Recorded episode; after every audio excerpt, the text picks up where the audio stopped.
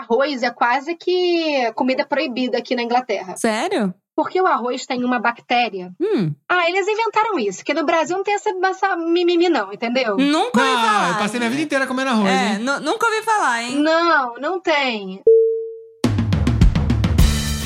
Olá, viajantes, aqui é a Manu. E aqui é o Mac, sejam muito bem-vindos ao ViajaCast. E hoje a gente tá aqui num país vizinho. Tá pertinho até, né? Relativamente perto. Hoje a gente vai falar de Inglaterra, como que será viver lá, até porque a gente ainda nem visitou a Inglaterra. A gente tá pertinho do lado e nunca fomos visitar. Quem sabe essa ponte aí faz com que a gente visite. É, se ela não fugir pro Brasil, né? Que ela tá conversando aqui no backstage, já tá querendo dar um rolê lá no Brasil.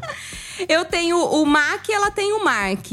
Então temos aí qualquer coisa aí de, de semelhança. Eu vou convidar aí uma carioca que mora na Inglaterra, blogueira, mochileira, daquelas que economiza muito e ainda dá várias dicas. Seja muito bem-vinda, Maria Teles. Oi, gente, obrigada. Adorei a introdução, amei. Obrigada pelo convite, estou muito feliz de estar aqui. Sim, eu sou blogueira, mochileira, sou carioca e eu moro na Inglaterra já há sete anos, né? E acho que vai ser bem legal esse papo. Para quem quiser me seguir nas redes sociais, é arroba Vida Mochileira. E o blog também é vidamochileira.com.br. E lá vocês vão encontrar várias dicas de como viajar barato. Ótimo. A Mari também tem um podcast. O podcast se chama Se Meu Mochilão Falasse, certo? Isso, se meu mochilão falasse, é, eu e a Andrea, que é uma amiga minha, a gente se conheceu viajando, fazendo um voluntariado. E aí, desde esse voluntariado, a gente não se desgrudou mais. E agora ela é minha sócia no podcast. Ótimo. Então depois a gente vai deixar todos os links na descrição. Vou pedir pra Mari mandar pra gente. E aí, quem tiver preguiça, corre lá procurar, é só clicar. E E. partiu. E partiu.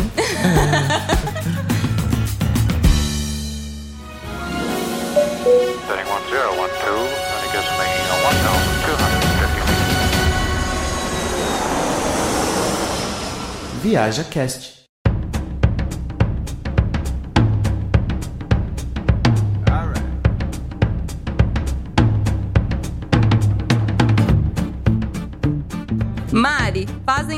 sete anos que você mora aí. Eu lembro de te seguir há muito tempo atrás. Que você já morava na Inglaterra e aí do nada você partiu com o Mark pra Tailândia fazer um curso de mergulho. Daí do nada eu pisco, você está de volta na Inglaterra. O que que essa Inglaterra tem, menina? Gente, eu não sei, porque na verdade, quando eu vim pra Inglaterra em 2015, foi com o objetivo de aprender inglês e voltar pro Brasil. Eu nunca pensei na minha vida que eu pudesse morar num país que é frio e chuvoso. É. Porque só pra vocês entenderem assim, é, como é que é a Inglaterra? É de outubro até meados de abril é frio. E, cara, de vez em quando aparece um solzinho e tal, mas assim, o sol dura só amanhã e depois já chove de novo, entendeu? Ou fica nublado, muito vento, frio. E aí depois a gente tem aquele calor meia-boca, sabe? Que tem um solzinho, mas é um calor meia-boca, que você tem que levar um casaquinho que aí fica de abril até meados de junho. E aí depois você tem o, o, teoricamente verão, que fica do final de junho até setembro. Mas, por exemplo, esse ano, aqui na Inglaterra, a gente não teve verão. É, A gente conversa com a galera, a gente, cara, a gente consegue contar nos dedos a quantidade de dias que fez um calor suficiente pra você falar que era verão. Aham. Porque de resto só choveu e frio. Nossa. Então, eu, carioca que sou, que cresci na praia, nunca pensei que pudesse morar na Inglaterra. Foi por causa do Mark, que aí, né, que assim, você se apaixona, aí Fode tudo, fode tudo. dá ruim, dá ruim nos planejamentos. Aí o Mark, ele. O Mark é cinco anos mais velho que eu, né? E o Mark, ele é, muito, é uma pessoa muito metódica, assim. Quem conhece o Mark pelas redes sociais acha que o Mark é super tipo, uh! Mas o Mark é uma pessoa que é super estruturada, assim, tipo, tudo tem que estar tudo muito certinho, sabe? Aham. E ele segue o planejamento dele muito à risca, assim. Tanto que se a pessoa fala, quando é que vocês vão engravidar? Aí tem que ver lá, tipo, pra engravidar tem que comprar uma casa, só pode engravidar depois de comprar. Sabe? Tipo, tudo muito certinho. Aham. E o Mark falou, cara, já tô aqui na Inglaterra, já tenho conta no banco, já tenho, tipo, emprego.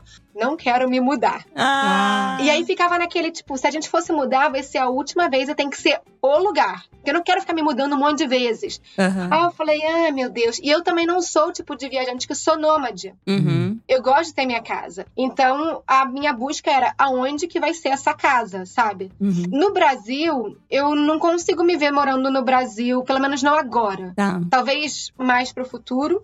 Mas agora eu não consigo me ver morando no Brasil. E aí eu falei, cara, onde que a gente pode morar que tenha que falar inglês, né? Porque assim, eu pensei em Portugal, Hum. tenho família em Portugal, mas aí não, o inglês não é muito, né? Sim, Hum, é. A galera nova fala inglês, mas a galera mais velha não. Aí o Marco falou, cara, vai ser meio ruim. É. Aí tá, qual é outro país que a língua inglesa é, tipo, uma das prioritárias? A gente pensou Holanda. Só que a gente foi colocando prós e contras, prós e contras, e a Inglaterra, numa forma geral, tirando o clima, é um país que, tipo, te oferece muita condição, assim, de crescimento, benefícios em termos de, tipo, educação, saúde. Aí acabou que a gente ficou. Aí foram sete anos. Foi, foi ficando. É, bom, eu imagino que os benefícios são suficientemente bons pra você ignorar o tempo sendo carioca, né? Porque eu que sou Sim. paulista já sofro que é um demônio aqui e eu tô na Itália. Que nem É. chove tanto assim. E o Imagina- verão faz verão mesmo. É, aqui fez calor tal. Agora imagino você. Mas você sabe como que,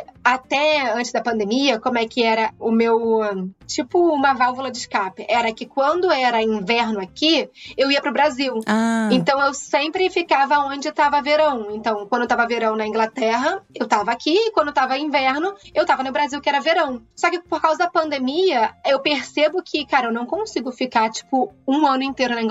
Eu não consigo. É uma coisa assim, tipo, com a pandemia eu tive que, né? é, É. sim, não teve muita escolha. Mas, tipo, tanto que quando eu consegui o meu emprego que é remoto, foi uma das coisas que mais me deu alegria. Foi de poder, agora, né, viajar para algum lugar que seja calor quando aqui tiver frio. Então, tanto que eu tô indo pro Brasil pra ficar dois meses. E vou trabalhar do Brasil, né? Então, agora eu estou feliz. Moro na Inglaterra, pego o que é bom, e aí depois, quando eu tô cansada, eu vou pra outro lugar. In- Inclusive o salário, né? Porque ganhar numa moeda forte Sim. sempre convém, né? Sim, exatamente. Eu ganho em Libra, eu também gasto em Libra. Sim, óbvio. Mas eu acho que, relativamente, em termos de poder de compra, a gente aqui tá bem, sabe? Porque a gente ganha um dinheiro e é suficiente pra gente viver. Até quando você ganhou o salário mínimo, que eu era garçonete até né, um ano atrás. E como garçonete eu conseguia viver bem e pagar também minhas contas e minhas viagens, sabe? Então acho que a Inglaterra tem esse ponto positivo. Eu acho que se a gente comparar com o Brasil, a Europa em geral é assim. Até se a gente for pra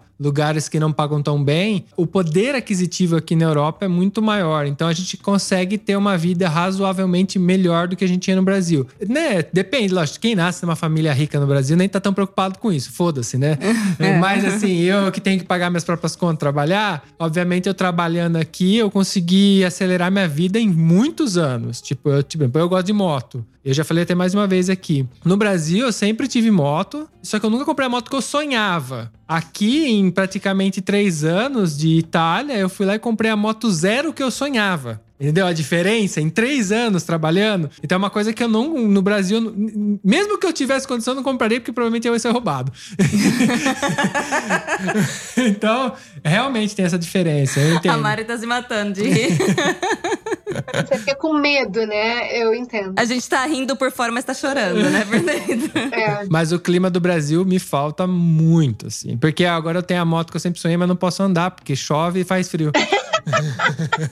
Agora o povo que tá ouvindo que tá rindo. É, Exatamente. eu, eu ando um período do ano, mas metade do ano ela fica na garagem. Engraçado, fica metade eu uso e metade ela fica na garagem. E é complicado porque, assim, nós brasileiros que estamos habituados a essa questão do clima, né? Que praticamente o ano todo a gente tem um clima bom, estável, né? Tô falando nós brasileiros, assim, da, da metade do país pra cima, né? Porque É, no sul, sul faz, faz frio, de frio, é. verdade, né? Eu acho muito complicado a gente se adaptar primeiro ao clima. Que é às vezes até mais da metade do ano que faz frio. E também as contas a mais que tem que pagar. Por exemplo, o aquecimento. O aquecimento da casa é uma coisa muito importante durante o inverno. Só que também não é nada barato. A gente tava até conversando no backstage, né, sobre isso, sobre essa questão de talvez aumentar, talvez quase certeza aumentar o gás, né? E é uma preocupação, porque sem aquecimento a gente não fica. E inclusive eu gostaria até que você comentasse isso, porque eu sei que quando você estava procurando uma casa nova aí, uma das preocupações era essa, né?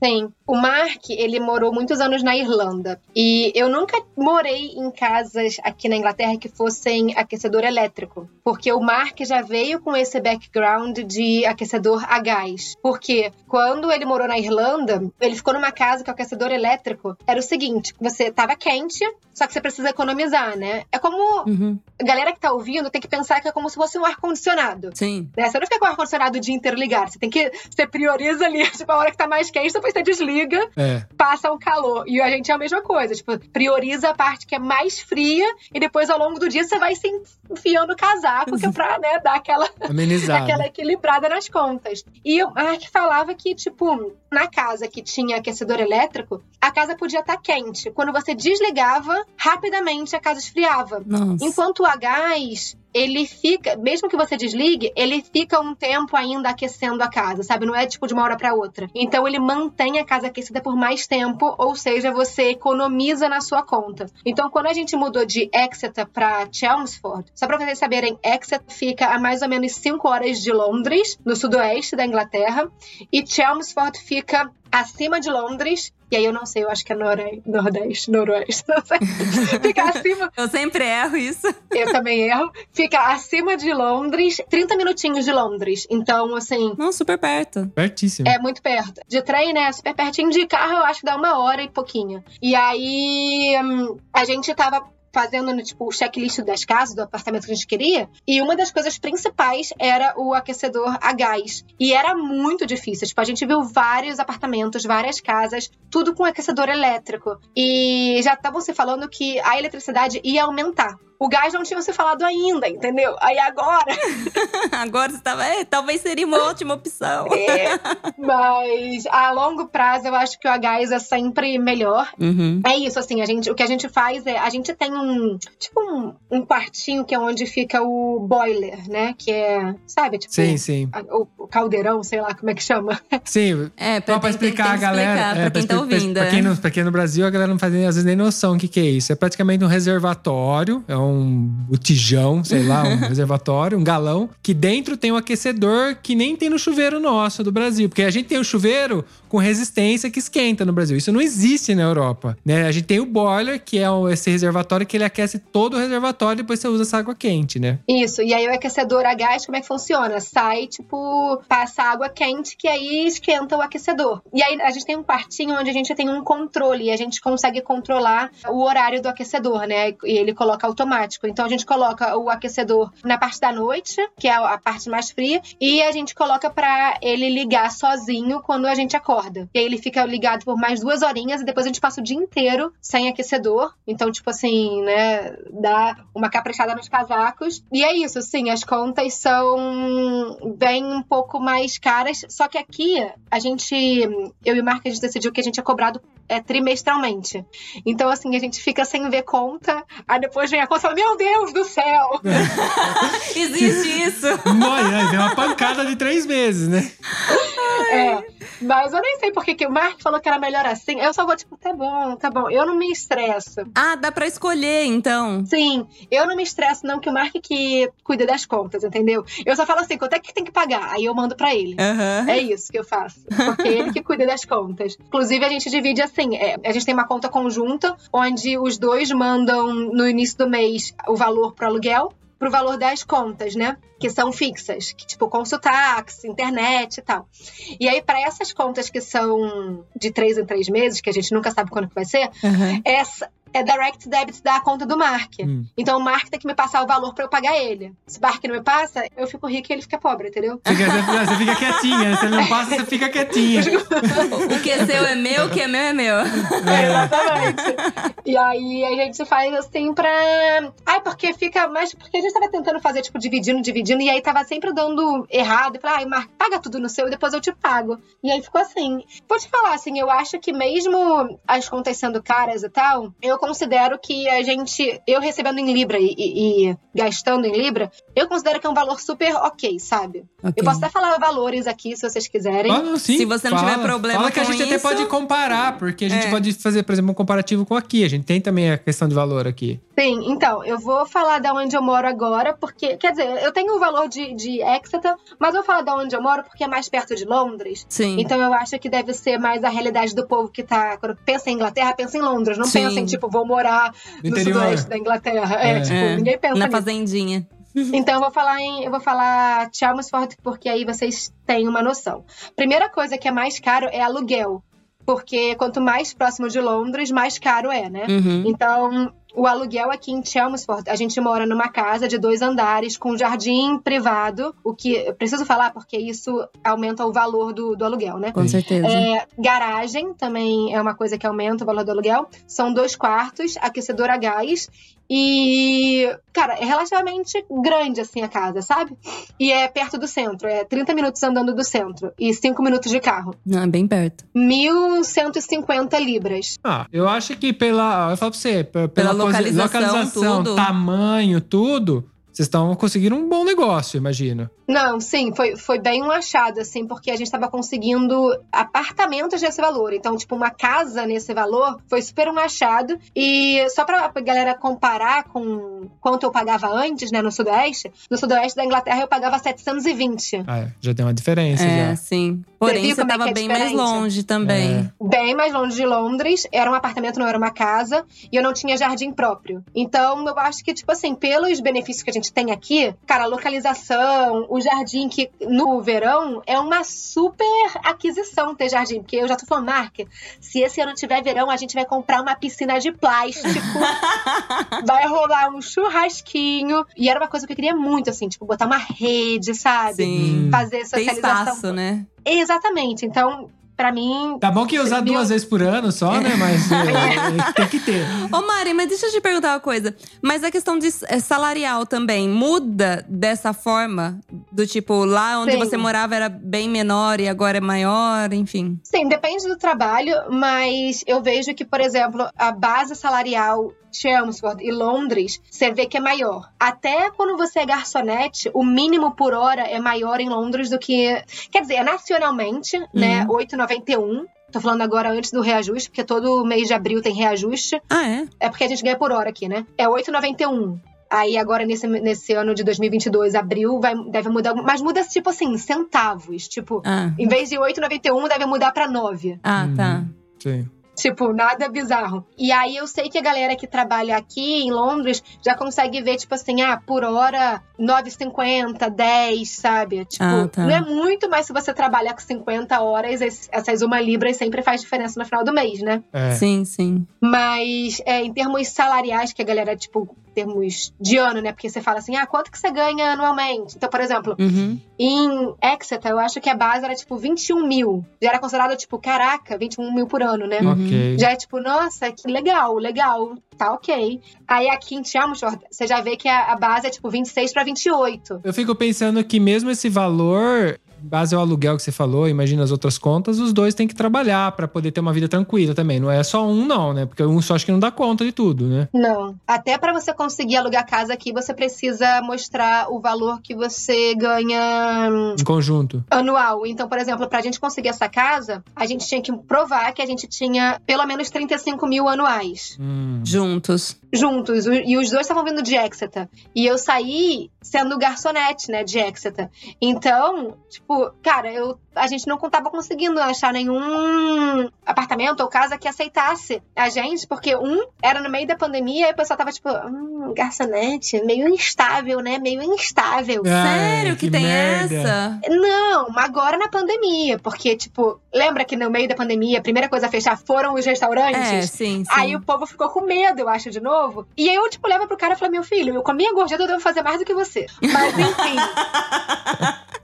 Mas enfim, eu tinha que provar, né? Que você tem que ter o contrato e tal. E aí eu dei sorte que aqui em Chelmsford eu consegui uma. Assim que a gente começou a procurar, eu consegui uma entrevista, passei, e aí eu consegui o um emprego que tava me pagando 21 mil, que era é, aqui, né? Ok. Pra ser customer service. Então é isso que eu tô falando. Dependendo do emprego que você tá, é a mesma coisa que em Exeter, mas para posições mais elevadas, eu acho que aqui perto de Londres, em Chelmsford, ganha mais. Eu quero já até aproveitar porque você tocou num detalhe que você teve a transição, né? Você falou que trabalhava de garçonete e agora você não trabalha mais como garçonete, você tem um emprego que eu não sei De qual que é. escritório. Escritório. É. Uhum. E a dificuldade disso, porque a gente entende, com base na nossa vida aqui na Itália, que também a gente dá cinco anos aqui, a gente sabe que para um estrangeiro não é tão simples assim você entrar na sua área. Ou você já vem encaminhado do Brasil, ou você tem uma alta formação que é já traduzida, né? Tipo, sei lá, alguma coisa que você consegue traduzir na, do Brasil Validada. validada. Ou se não, você se complica um pouco para escalonar para um emprego de escritório. Então, como que é aí? Sim, com certeza. Tipo, eu- o, o que eu vejo muito quando as pessoas me perguntam lá no Vida Mochileira, no, no meu Instagram, é a galera, tipo, ah, é que eu quero ir pra Inglaterra pra ganhar também dinheiro.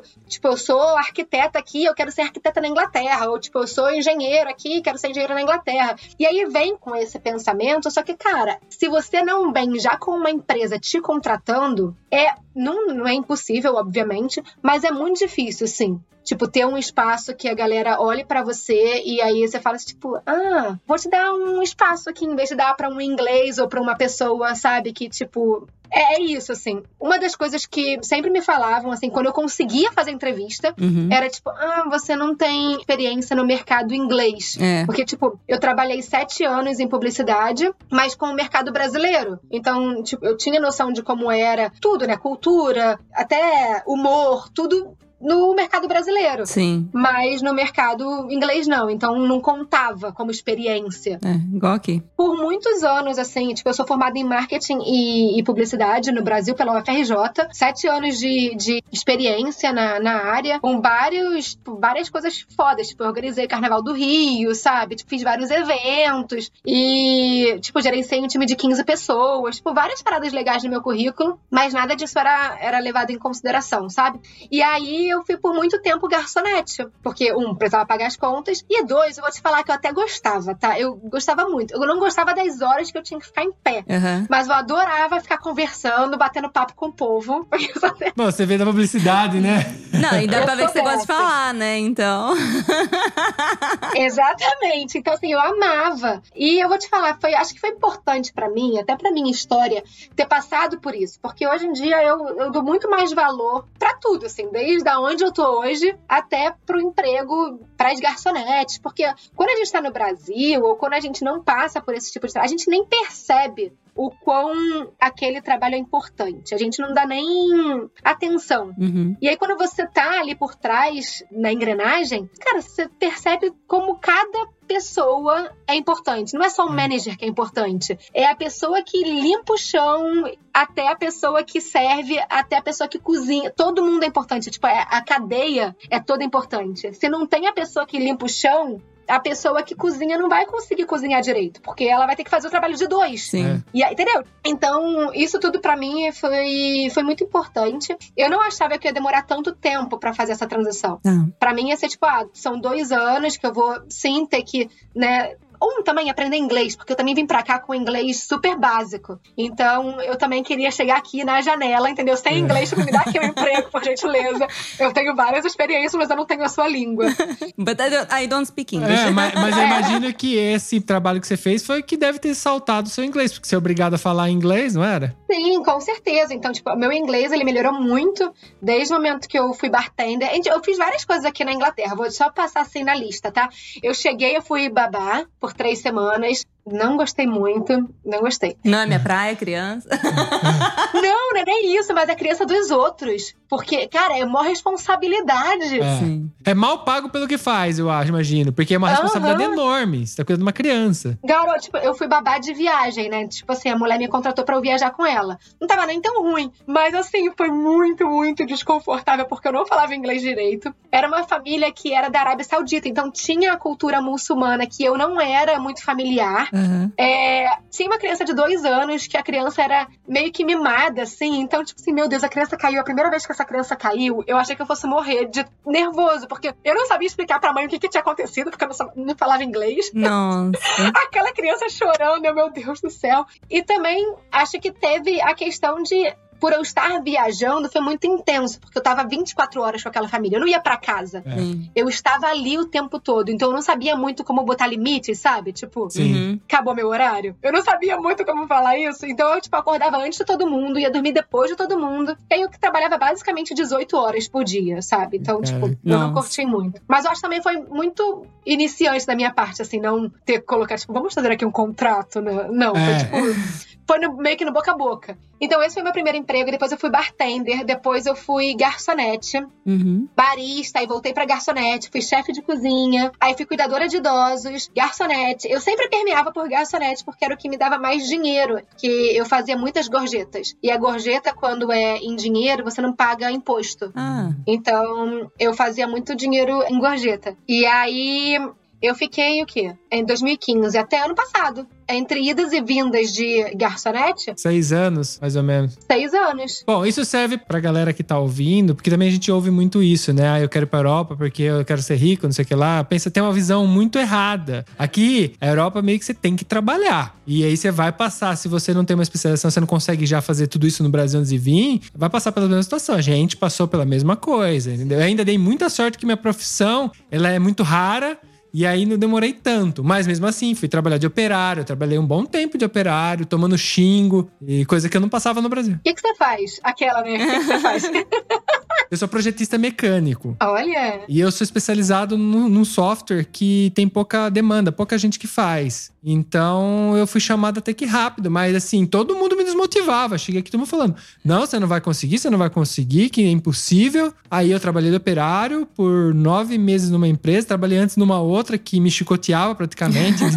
O cara vinha gritando lá do fundo, assim. E eu olhava assim e falava: caramba, eu tinha uma empresa no Brasil, o cara tá gritando comigo aqui pra fazer um negócio Sim. que nada, tosco, tá gritando porque ele é animal. Aí beleza, mas aí passei por tudo isso, porque precisava ganhar dinheiro, que nem você. E aí tive a oportunidade de conseguir uma- um trabalho na minha área, mas entrei com um italiano meio ainda, tava no meio termo. Fui começar a pegar É. pra valer ali. Eu só dei muita sorte de ser específico, mas se eu não tivesse esse emprego específico, talvez eu ainda estaria no operário. E é normal isso, todo mundo passa por isso. Eu acho que vale até pontuar uma coisa, que é o seguinte: quando a gente chegou, teve muitos brasileiros que falaram pra gente que era impossível. Então, assim, a intenção da gente falar essa verdade, do tipo, a Mari ter levado anos pra fazer essa transição de carreira, o Mac ter levado um tempo, eu consegui por um momento fazer a transição, mas pra voltar também não consegui, porque eu sou do RH. E aí acontece a mesma coisa com você, uma experiência toda no Brasil, então aqui não vale, como se eu não tivesse nem feito faculdade. O pessoal ignora, porque eu tenho que respeitar as leis trabalhistas italianas, eu tô habituada com as leis trabalhistas brasileiras. Então, assim, querer dizer, impossível? Não é. Mas que vai ser fácil também não vai ser, né? Então, e o tempo que demanda isso, pode ser que demore pouco, que você tenha sorte. No caso do Mac, foi uma questão É, de sorte. muita sorte. Vai também do, do esforço, porque acredito que a Mari continua estudando inglês, né, Pra melhorar cada vez mais. Porque quando você trabalha num outro país, se você quer um cargo maior também, você tem que estar muito bom naquela língua, porque eles vão exigir de você. E eu vejo que o mercado daqui é muito exigente quanto a isso. Quanto à língua, assim. E eu não sei se é uma questão só pra gente que é estrangeiro acaba sendo até mais difícil, porque eles exigem a alta performance, né? De tipo, não, você tem que falar até sem sotaque, porque já exigiram isso de mim. Do É, tipo, não sei se acontece aí onde você tá, mas aqui na Itália isso é comum, viu? Não é incomum, É. não. Sério? Não. Eu trabalhei numa empresa que só eu era estrangeira, era no setor de RH, e aí eles falaram pra mim: ah, mas se você quer trabalhar nessa área, você precisa diminuir, inclusive, seu sotaque. Eu falei, pô, então. Mas a Manu me contava que ela olhava pras amigas dela italiano que não sabia escrever, não sabia ler. Eu encontrava um monte de erro em italiano no e-mail delas. É. Aí eu falava, porra, meu, e vocês estão preocupados com o meu sotaque, né? Tipo, deixa a Mari falar. Não, concordo, assim. Eu acho que tem muito disso, de, tipo, ser realista, né, com o cenário que as pessoas vão encontrar, porque eu acho que quando você tá no Brasil e você olha para as pessoas que estão aqui, é muito fácil a gente imaginar que, cara, onde as pessoas estão agora, elas já chegaram. Mas não, pra eu chegar onde eu tô hoje, eu demorei seis anos, sabe? Uhum. Então, quem, por exemplo, tá entrando no meu Instagram agora, fala: caraca! É. Fodona. quero ser que nem essa garota. Tipo, ela tá indo dois meses pro Brasil, sabe? Tipo, é, só que eu demorei seis anos pra estar onde eu tô hoje. Uhum. E eu, eu sou muito grata, assim, pela minha trajetória. Eu acho que, no meu caso, eu sempre fui muito autossabotadora, assim, da minha própria jornada. Eu já tinha um inglês que eu acho que, acredito que fosse bom o suficiente pra eu já entrar na minha área, e eu sempre ficava achando que não, que não era tão bom, ou que a minha experiência não era tão boa, Uhum. ou que o Vida Mochileira não contava. Por exemplo, o Vida Mochileira só foi entrar no meu currículo dois anos atrás. É. Quanto tempo você tem ele? Já faz muito tempo já. Já tem. Vai fazer seis anos que eu tenho Vida Mochileira, porque é o mesmo tempo que eu tô aqui na Inglaterra. Não, tem seis anos Vida Mochileira, entendeu? Então, assim, eu coloquei ele há dois anos atrás no meu currículo. E mesmo assim eu colocava, tipo, ai meu Deus, isso aqui não vai dar certo. Eu tô colocando uma coisa que é, tipo, hobby, o pessoal vai falar, tipo, ah, lá, ela querendo enfiar uma coisa ali aleatória. eu sempre fiquei meio, tipo, síndrome da impostora. Sim. Então, não tô falando aqui, tipo, ah, se eu tivesse aplicado antes, eu ia ter conseguido. Talvez sim, mas eu percebo que, tipo, eu consegui essa vaga que eu tô hoje. Eu sou- hoje eu sou social media manager é, numa empresa que ela fica em Londres, eu moro em Chelmsford e é uma empresa remota. E, e, tipo, tudo casou muito certinho, porque hoje em dia eu consigo trabalhar daqui de casa para uma empresa que fica em Londres e que me permite viajar enquanto eu trabalho. E também eu, eu acho que eu dei muita sorte porque eu entrei numa empresa que grande parte do- dos funcionários são estrangeiros. Só que a minha gerente, ela me fala, ela fala, Mariana, eu sei que a gente tem, tipo, o time do digital inteiro é estrangeiro. É tipo, sou eu, brasileira, ela é francesa, uma pessoa da Índia, uma pessoa, ela é metade inglesa, metade paquistanesa, Uhum. e o outro é de Singapura. Então são cinco pessoas tipo, de países completamente diferentes e o resto do pessoal é meio que inglês, assim. Eu acho que a maioria é inglês, ou o Reino Unido, assim, né? Num- numa forma geral. E ela falou, cara. Eu sei que não parece, mas a gente precisa ser perfeito quando a gente escreve. Porque a gente é uma empresa de relações públicas. E as pessoas estão olhando pra gente. É. Estão olhando. Porque, assim, não importa se você é PHD em não sei o quê. Só pelo fato de você não ser inglês, as pessoas vão estar te olhando, tipo assim, pra ver se você tá fazendo algum erro. Sim. Mas não querendo te diminuir, mas querendo só, tipo, Tem certeza? se sentir melhor com o seu erro, sabe? Tipo assim, ah, eu, ainda, eu ainda sou melhor. Mas aí eu quero puxar uma, um- uma frase que eu ouvi de uma amiga quando eu tava trabalhando no restaurante. Ela tava fazendo, acho que, psicologia na faculdade. E ela era part-time garçonete. E aí eu tava falando das minhas experiências. Ela falou: Caraca, por que, que você tá fazendo aqui ainda? Por que, que você não tá trabalhando numa empresa e tal, fazendo social media? Aí eu falei, cara, porque eu aplico e mais ninguém me chama. Aí ela falou: Você sabe por quê, né? Aí eu, por quê? Aí ela, porque nós ingleses a gente tem medo de perder vagas pra vocês, porque vocês trabalham muito bem. E se a gente der emprego pra todo mundo que vem do exterior, inglês não tem chance. Porque quando vocês entram, vocês provam que vocês são melhores do que a gente. Ela falou isso. E não é mentira, tipo, todas as empresas que eu passei, os estrangeiros, como a gente precisa se provar muito, Sim. eu acho que a gente trabalha, tipo, o dobro. Sim. E a gente também tá sempre fazendo as coisas de forma mais perfeita pra ninguém falar nada, entendeu? Pra ninguém, tipo.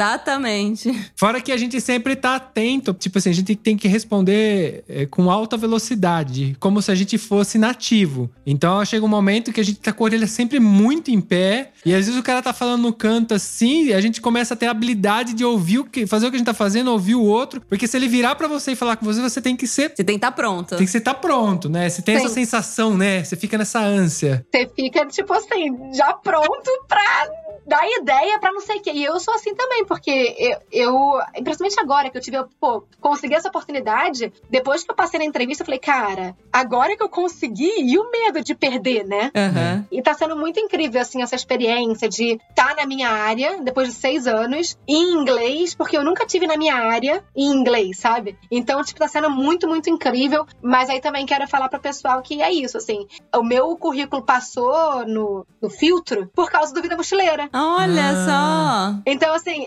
eu fiquei tão. Por anos, eu fiquei achando que o Vida Mochileira era ah, só um hobby, né? As pessoas não vão olhar isso como um trabalho, porque eu sou a minha própria chefe. Como é que a pessoa vai pedir referência pra mim mesma, sabe qual é? É. Sim. E aí, quando eu fiz a entrevista, o diretor da empresa falou: Olha, a gente viu o seu currículo, a primeira coisa que a gente achou incrível foi que você tem um, um blog de viagens e você faz tudo sozinha. Aí eu falei: Sim. E aí ele falou: Me explica mais sobre isso. E aí ele ficou entusiasmadíssimo, assim. Então, deixo aí essa dica para as pessoas de que quem tá querendo fazer a transição, cria projetos próprios que, mesmo que seja hobby agora, que vai te dar um mais confiança de fazer aquilo para alguma empresa e também para ser portfólio, sabe? Então, Sim. fica aí essa dica. Eu construí vida mochileira durante seis anos, né? Mas, engano meu, ele já poderia estar no meu currículo há muito mais tempo. Eu que tava me auto-sabotando. Que loucura. Ela falando isso agora, eu recentemente entrei para um curso de produção de vídeo, né? Porque eu tô querendo mudar de área, já que a minha é tão complicada de eu- fazer fora do Brasil.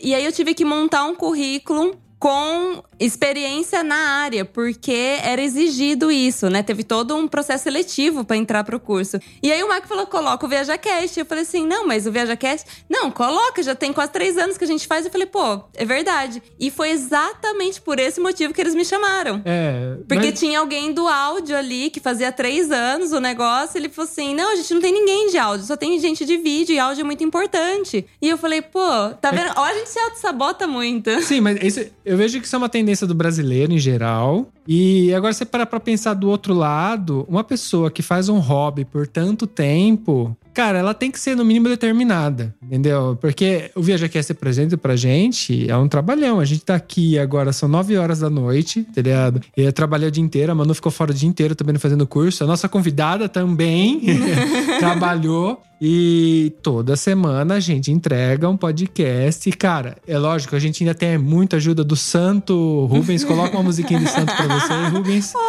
É, que é o nosso editor. Que ele tá com a gente desde o começo também, porque sem ele não ia acontecer, que a gente não consegue. Mas mesmo a gente tirando a edição, a gente tem todo o resto pra fazer, pra manter em pé. E é um puta trampo, tá ligado? Porque a gente tem mais ninguém, nós três. Então, isso no final conta muito. Tá? Porque o cara fala, porra, esse cara tá fazendo de graça isso, ele vai fazer.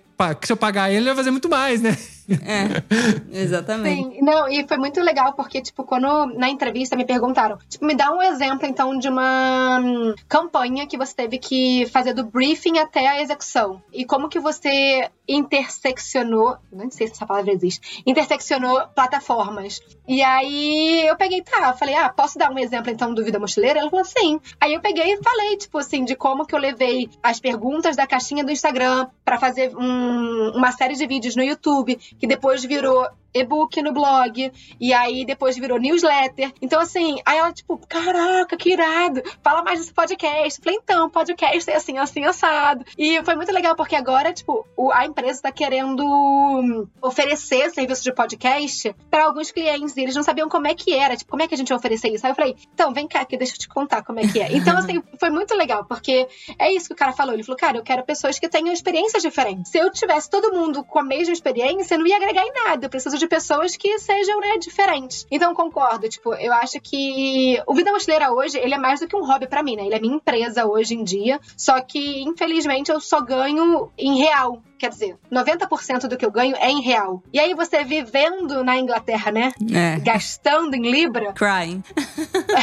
é muito instável. E aí, como a gente chegou num, num padrão de vida que hoje em dia a gente curte muito, aí eu falei, ah, cara, eu vou fazer o Vida Mochileira ao mesmo tempo que eu faço outra empresa e vou ficar rica, aquela, né? Ou você muda, você tem que começar a produzir inglês, podcast, fazer inglês. É. Aí você atinge o mundo inteiro e eu vou dominar o mundo. Tipo cérebro. Então, arrumar mais um trampo pra fazer, eu não Eu vou fazer no céu, porque, cara, eu já tô toda atolada de trabalho, mas eu tô muito feliz, assim. Tô atolada, mas tô feliz.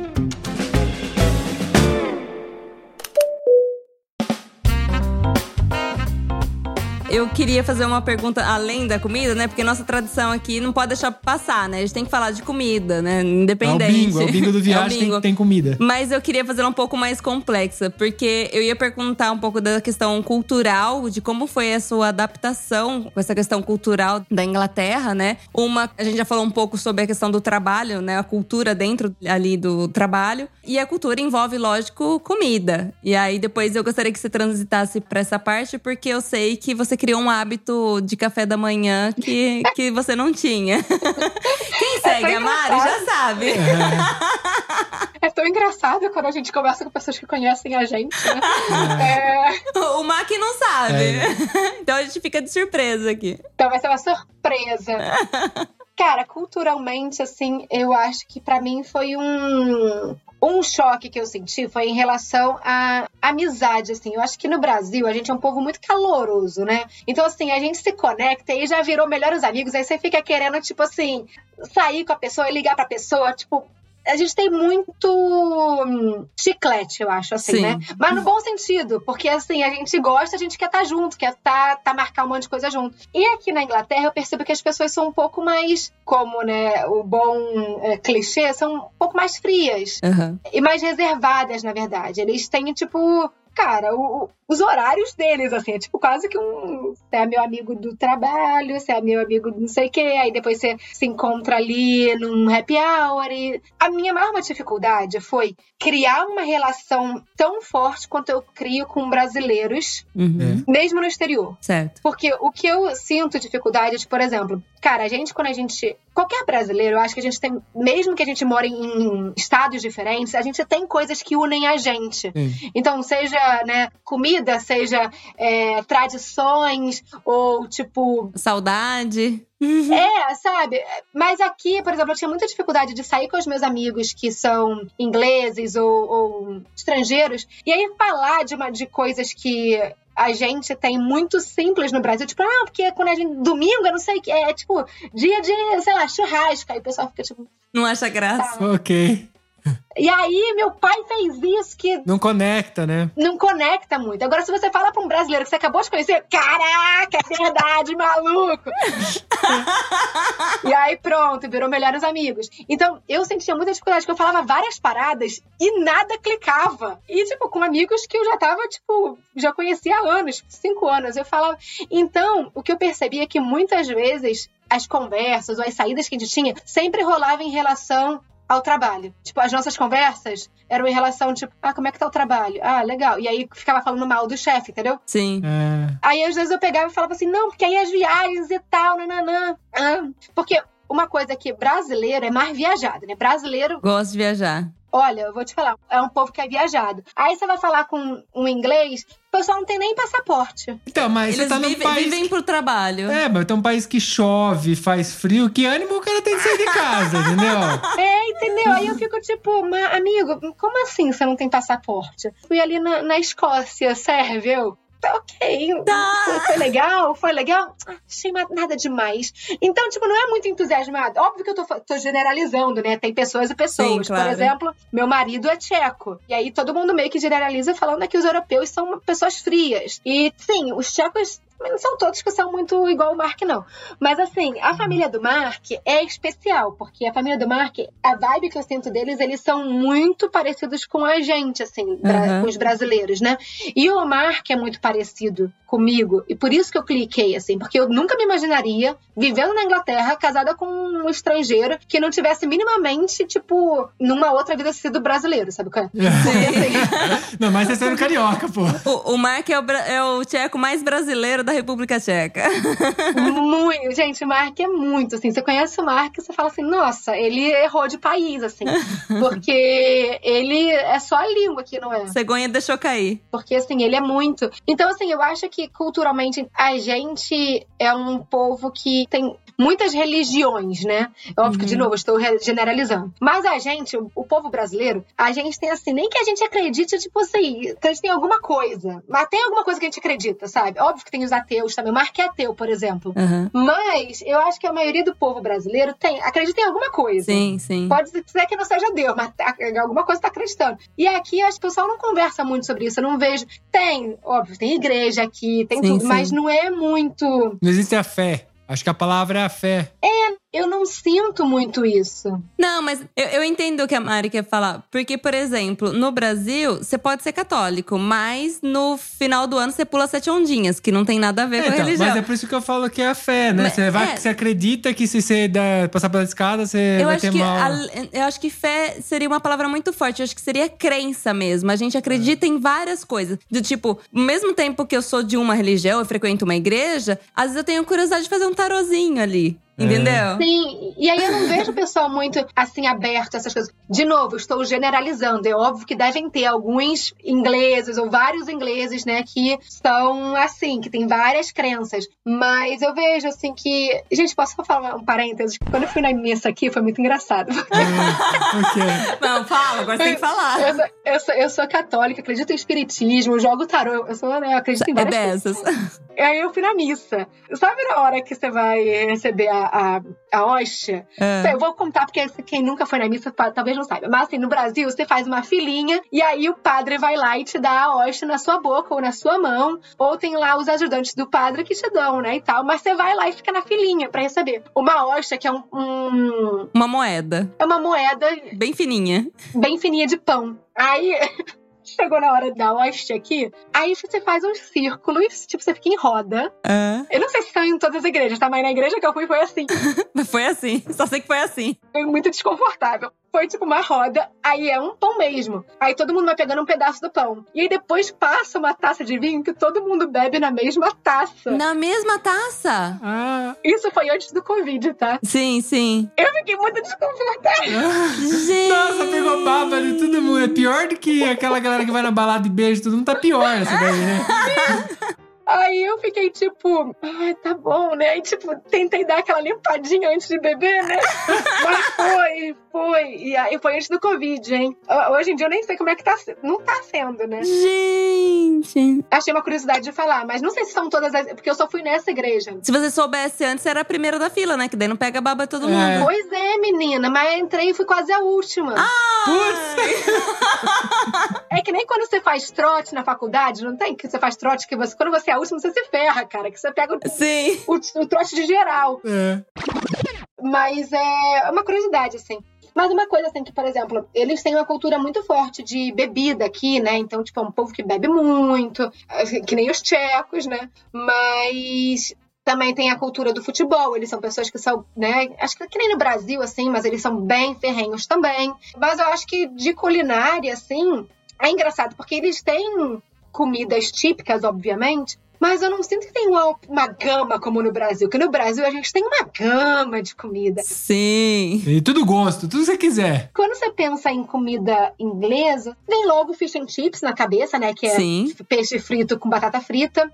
Shepherd's pie, que também é um outro prato que é muito comum. Esse eu não sei o que é. Cara, o que que tem na Shepherd's É tipo um escondidinho. Tá. Tipo escondidinho. Sabe o que é escondidinho? Sim, sim. Eu, Ah, é é sim, que eu tô, sim. tô- tô tentando imaginar como seria a versão. É, descreve porque como a gente atinge todas as regiões do Brasil, pra, pra nós Ah, paulistas, sim, escondidinha é. às vezes não tem na outra região. Escondidinho pode ser tanto de carne seca quanto de frango, né? Eu acho. No Brasil. E aí, praticamente, a carne fica embaixo e aí vai um purê em cima. Pode ser, Esconde. que pode ser de batata ou de mandioca. E aí, eh, fica escondidinho, por isso. É. E aí, é gratinado com queijo no forno, pronto. Cara, no- a Shepherd's pie é tipo isso também. Só que vem lamb. Que é lamb? Lamb é porco, não é? É, leme é porco? Não. Aquela claramente não fala inglês. Se você que tá morando na Inglaterra, que é especialista em inglês, não sabe, fudeu pra gente só fala italiano. Cordeiro, cordeiro. É isso, Cordeiro. é isso que eu ia falar. Eu acho que é um. É cordeiro, tem, tem bife também. E tem a, a mashed potato por cima. Só que tem, tipo, tem vários tipos de, de shepherd's pie, porque tem umas que colocam é, vegetables, que é legumes por dentro, outras que só tem carne e a mashed potato em cima. Isso é bem comum. Mas batata, pelo que você falou, tá em tudo, né? Ba- minha filha, batata é. Ah, uma coisa, gente, não tem arroz aqui. Quer dizer, tem arroz, mas você vai no- nos restaurantes, Ah. não tem. Sabe quando você pensa assim, ah, side dishes, né? A, a- o, como é que fala? O pratinho lá que você pede extra, como é que fala? Side dishes é, o. É, a italiana é, co- é Aco- contorno. acompanhamento. Acompanhamento. Acompanhamento. Que você vai no Brasil, tem lá vinagrete, farofa, arroz, feijão, né? Tem isso. Aí você vai, que o acompanhamento é salada ou batata frita, ou mashed potato. Que seria purê de batata, gente. Não tem o arroz. Não tem. Tem mais batata. Se já não tivesse batata, né? Como se não já tivesse Mas se você quiser, você pode pedir batata frita e batata amassada. Tipo, purê de batata. Bem batata gratinada e batata. Batata tem todos. É, a única vez que eu vi arroz em restaurante, o japonês, né, que tá ali dentro, É. e o chinês. Mas, no geral, arroz é quase que comida proibida aqui na Inglaterra. Sério? Porque o arroz tem uma bactéria. Hum. Ah, eles inventaram isso, que no Brasil não tem essa, essa mimimi, não, entendeu? Nunca ouvi Ah, falar. eu passei minha vida inteira comendo arroz, É, hein? nu- nunca ouvi falar, hein? Não, não tem. Mas é que eu fiz, quando eu fui cuidadora de idosos, eles falaram, o arroz era um dos, tipo, tava no top dos ingredientes que eram mais perigosos. Nossa. Porque quando você cozinha, e aí, dependendo de- da temperatura que você guarda o arroz, ele pode criar uma bactéria que aí pode ser super perigosa. Nossa, mas a galera come um mês depois que cozinha o arroz? É, pode ser que enterre debaixo da terra pra, pra pegar, né? Aí também fode, né? Cara, eu falei, eu falei, tipo assim, pra, pra minha chefe, porque uma vez eu levei o, o arroz pra. Quando eu trabalhava eh, na empresa, que eu não trabalhava de casa, aí eu levei o arroz e o arroz ficou dois dias na geladeira. Aham. Nossa, tocou sirene, veio o bombeiro. Aí eu falei, ah, vou comer. Só que, tipo assim, como todo bom brasileiro, eu, tipo, abri o potinho e dei uma cheirada só pra ver se tava ok Sim. pra comer. Mas nada, tipo, ah, estou cheirando porque. Não, tipo, só cheirei pra ver se tava ok. Aham. E aí a minha chefe viu. Você vai comer?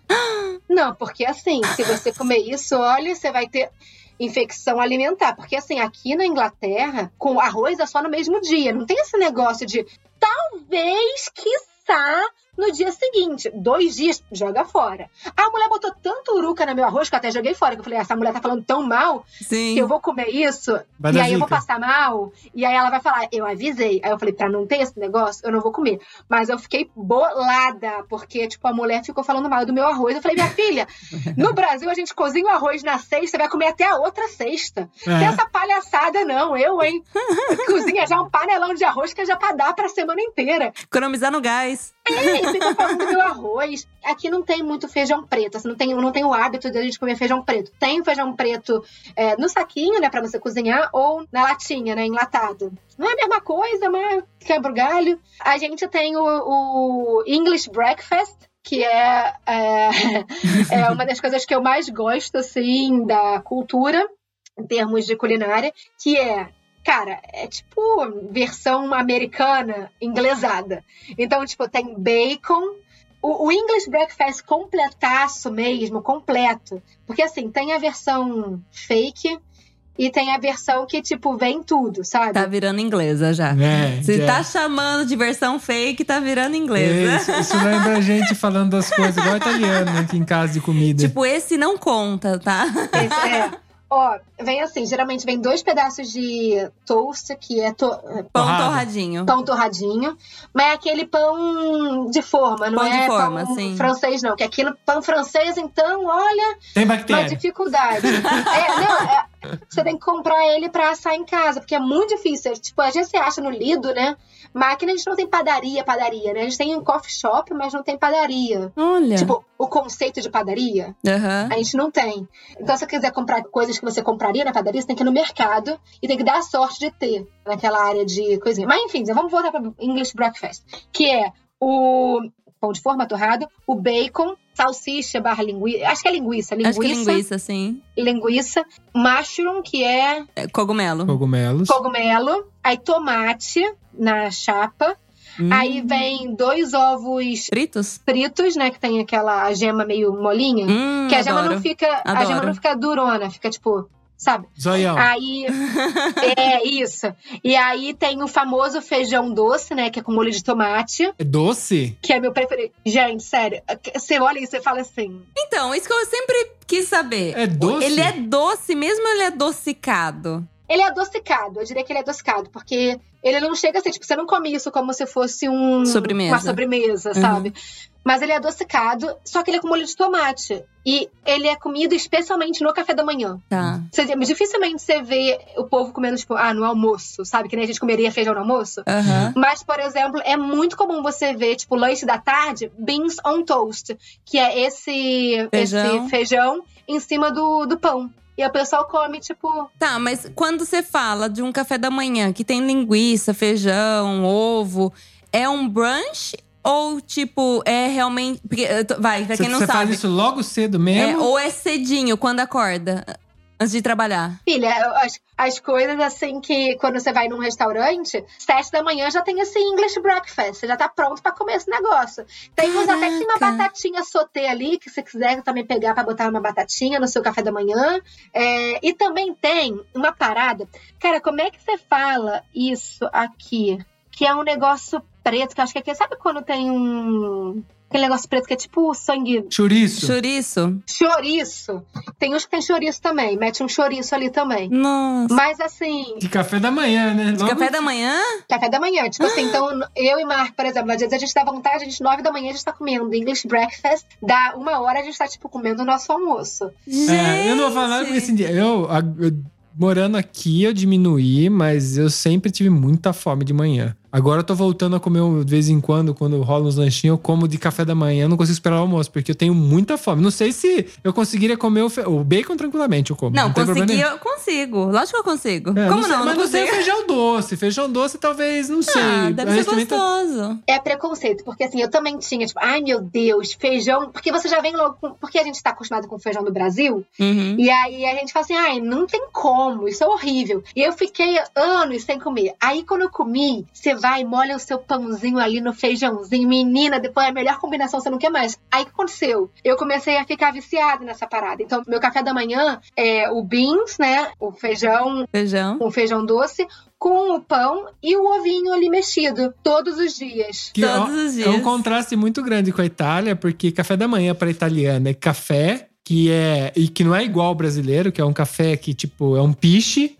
É. né, é bem curtinho, É, é, é bem curto e grosso. e um brioche. É um shot de café que você toma. É, É um é um shot, shot, é um shot de café. shotzinho. E brioche, que, Que é um croissant. É um croissant, é isso. Doce. Doce. Bem recheado e bem doce. Todo dia de manhã, galera, é isso aí, café e brioche, café e brioche. Sempre é café da manhã doce. Eles, eles têm o toast também aqui de café da manhã, mas o, o tradicional mesmo é o pessoal tomar esse café da manhã doce. Tanto que no começo o Mac reclamava bastante, que falava assim, pô, eu queria comer uma coisa salgada. é. Ah, Hoje eu consigo comer, mas tem dia que eu falo, puta, mas eu queria tomar um café da manhã salgado, alguma coisa que, né, não doce. Não, mas eu, eu sou apaixonada por esse café da manhã, assim. Depois que você se acostuma, não tem como você comer todo dia. Eu acho que, tipo, a pessoa que come todo dia tá fadada à morte, né? Mas assim. porque, tipo, é muita gordura. É, mas você pega algumas coisinhas ali, tipo, eu e Marca, a gente come, tipo, uma vez por mês esse English breakfast no café da manhã no final de semana. Aham. Uma vez por mês, mas geralmente é panqueca mesmo, que eu faço. Mas não tem nada a ver com a cultura é, inglesa. Mais uma coisa que é muito, muito, muito comum é que a gente tem os famosos churrasquinhos de final de semana no Brasil. Aqui é muito comum você ter o Sunday Roast, que é quando você.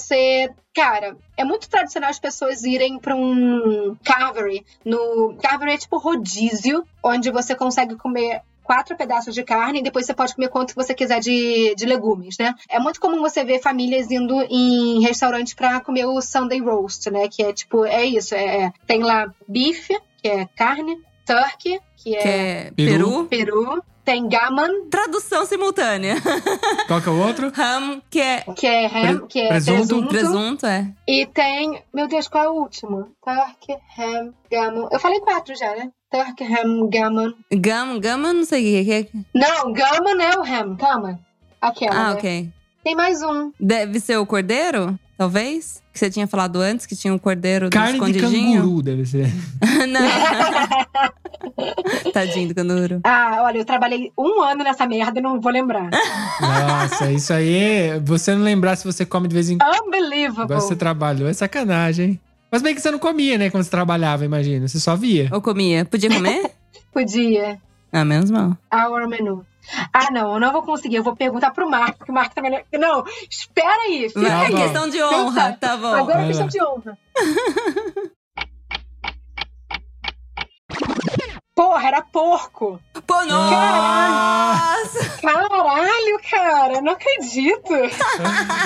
é, bom, né? Tá, então. Vamos lá. Vai. É, Não, já foi. Você acha que ele não vai colocar você falando, porra, era porco? Com certeza vai pôr. Agora, você deu espaço pro editor te zoar, porque ele vai contar essa- esse tic-tac que você foi, voltou e falar, porra, era porco! Então, só pra gente recapitular, era é, o peru, o porco, o presunto e o bife, né? Que é carne. É, aí você tem, você pega um pedaço de cada, e aí depois os vegetables é tipo, que é- são os legumes, são tipo.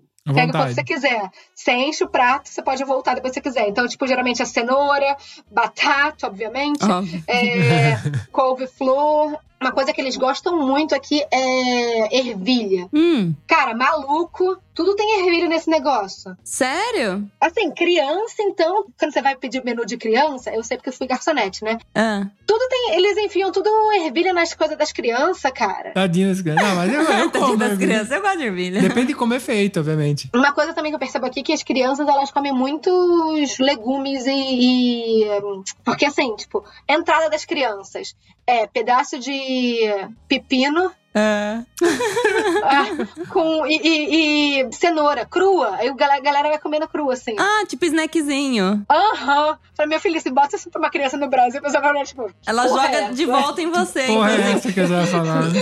E, e Omar, o chá é verdade? O pessoal para pra tomar chá? Menina, chá é uma coisa que, olha, eu vou te falar. Rapidinho. Ah, no negócio que eu esqueci, Ah. é que dentro desse roast, né, desse Sunday roast, eles têm o York, o Yorkshire, Yorkshire, eita, Yorkshire.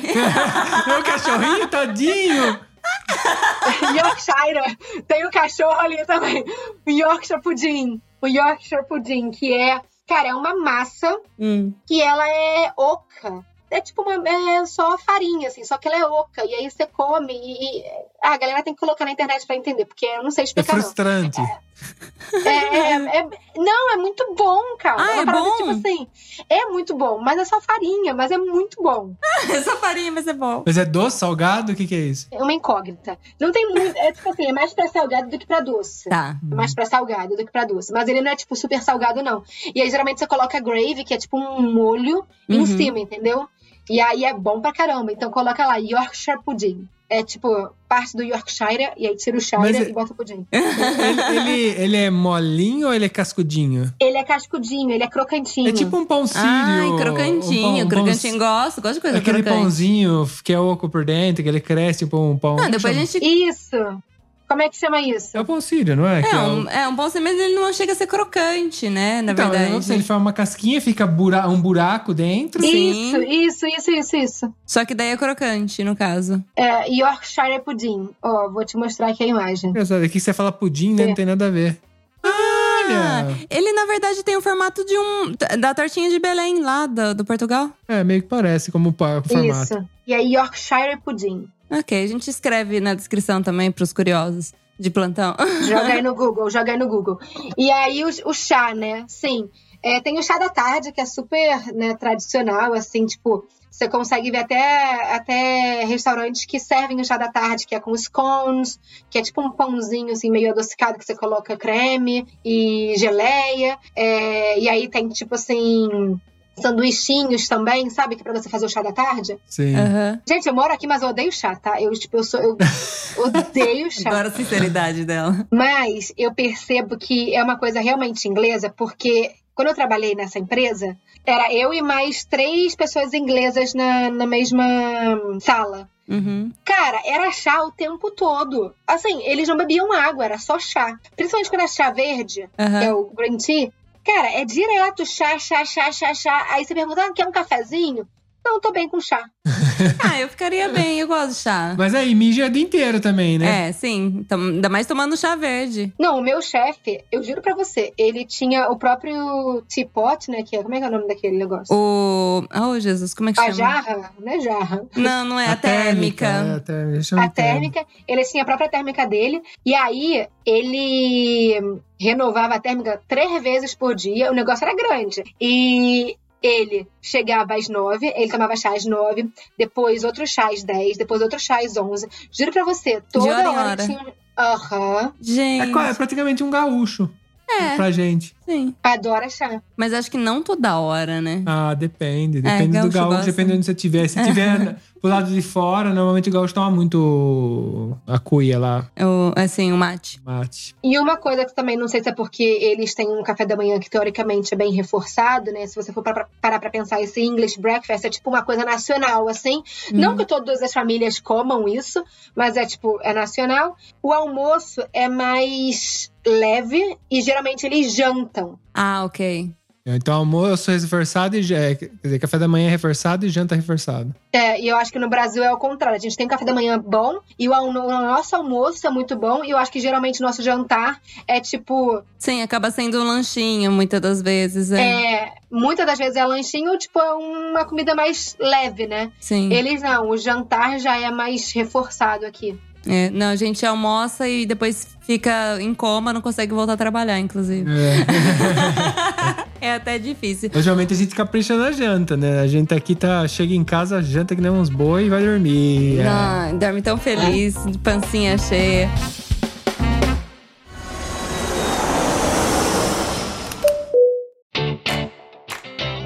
Gente, eu ficaria aqui horas conversando com a Mari, porque é muito divertido escutar ela falar. e eu tô aqui tentando traduzir, porque às vezes o Mac fala a palavra em italiano, Ela ela, em inglês, e eu tô assim, meu Deus, eu não sei mais falar português. Bem metida. Como é que era em português mesmo? É, mas assim, lógico que parece metido isso, mas você vivendo num outro país, que você tá sofrendo porque você fala inglês o dia inteiro. A gente só porque a gente fala italiano o dia inteiro. E o podcast é o meio da gente tentar falar corretamente português. Ou, tentar, presta atenção, tentar. tentar. Porque a gente, entre eu e a Manu, a gente tem a nossa língua, que não é português mais, entendeu? É, português e italianado. A gente mistura tudo. Então, falar no podcast inteiramente em português é muito difícil pra gente. Ah, eu acho que a gente só se mantém também falando em português por conta do, do podcast. Porque senão eu acho que a gente já tinha mudado, feito essa transição de língua, né? Enfim, eu sei que amanhã a Mari tem que trabalhar, nós também temos que trabalhar. Se um dia ela quiser, as portas do podcast aqui estão sempre abertas pra ela. Volta, a gente bate esse papo. Vamos combinar de se encontrar pessoalmente. Pode É vir a pra gente não tá Itália, longe. curtir o verão italiano. É, Onde é que vocês estão localizados mesmo, hein? Perto de Torino. perto de Torino. Tem Pode voo ir. direto, tem voo direto Londres tem, Torino. tem voo direto. Inclusive low cost. Muito importante. Se vocês quiserem vir pra cá também, eu tô pertinho de Londres. Ah Ah. lá. Não, pô, Ah, a distância que você tá de Londres é que a gente tá de Torino. É isso. a mesma coisa. Meio que isso. Ah, tá. Mesma tá. coisa. Só pra te avisar que quem participa do ViajaCast tem direito a uma pizza aqui em casa. É, tem que vir buscar aqui na Tem Itália. que, tem que vir aqui buscar. Então já tá convidada pra vir aqui em casa e também comer uma pizza com a gente. E quem vem aqui pra casa geralmente tem um English breakfast, que é o Mark que faz. Amei, amei que eu preciso experimentar esse negócio aí que eu fiquei com água na boca. Mari, quem não te conhece, quem ficou curioso pra saber mais de você, onde te encontra? Lá no meu Instagram, arroba Vida Mochileira. Eu também tenho um blog, que é vidamochileira.com.br e um YouTube, que também chama Vida Mochileira. E lá eu compartilho, cara, rotina aqui na Inglaterra, meu relacionamento com uma pessoa que é de outra cultura, dicas pra viajar mais barato, pra arrumar mala. E eu também tenho o meu podcast com a Andrea, que é o Se Meu Mochilão Falasse, que é quinzenal, toda quinta-feira. É, E a gente tá fazendo por temporadas agora. Mas a gente já tem muito conteúdo lá legal pra quem quer viajar barato. Tá tudo lá. Ótimo. Muito obrigada de você ter topado essa conversa e ter aceitado fazer isso durante a semana, pós-trabalho, pós-expediente. Bom, eu já te conhecia pelas redes, vi que é igual. obrigada mesmo, adorei te conhecer. Obrigada, também adorei conhecer vocês e muito obrigada pela oportunidade. Espero que a gente consiga se ver lá no Cima Mochilão Falasse. Agora é a vez de eu entrevistar vocês. Fechou. A gente já topou. Temos um programa? Temos um programa. Tchau, tchau, galera. Um beijo, pessoal. Tchau. Tchau, gente!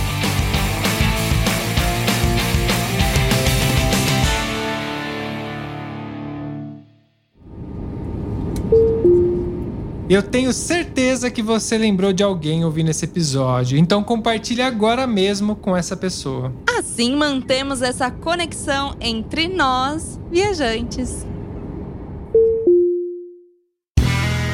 Este podcast foi editado por Play Áudios.